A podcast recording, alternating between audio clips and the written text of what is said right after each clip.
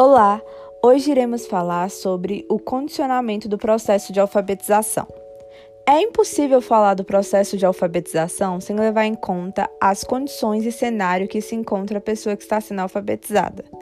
A condição social vai influenciar no acesso que o aluno está tendo.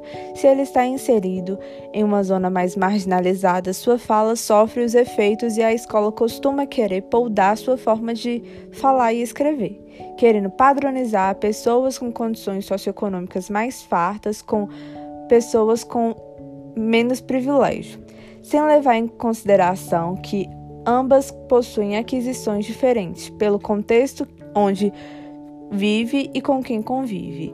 É um pouco complicado querer que o aluno escreva, entre aspas, corretamente, se no seu diálogo com pais, amigos, vizinhos e demais familiares essas palavras não são tão presentes, o que não é natural para ele. Além de gírias, dialetos regionais que interferem diretamente no nosso modo de falar as palavras.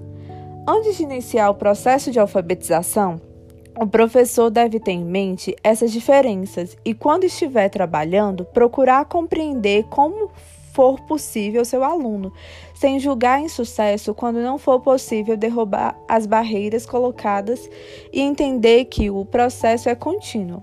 Alfabetizar requer respeito e empatia do educador, além de muito esforço para incluir todos os alunos. No próximo episódio, trataremos sobre letramento. Aguardo você!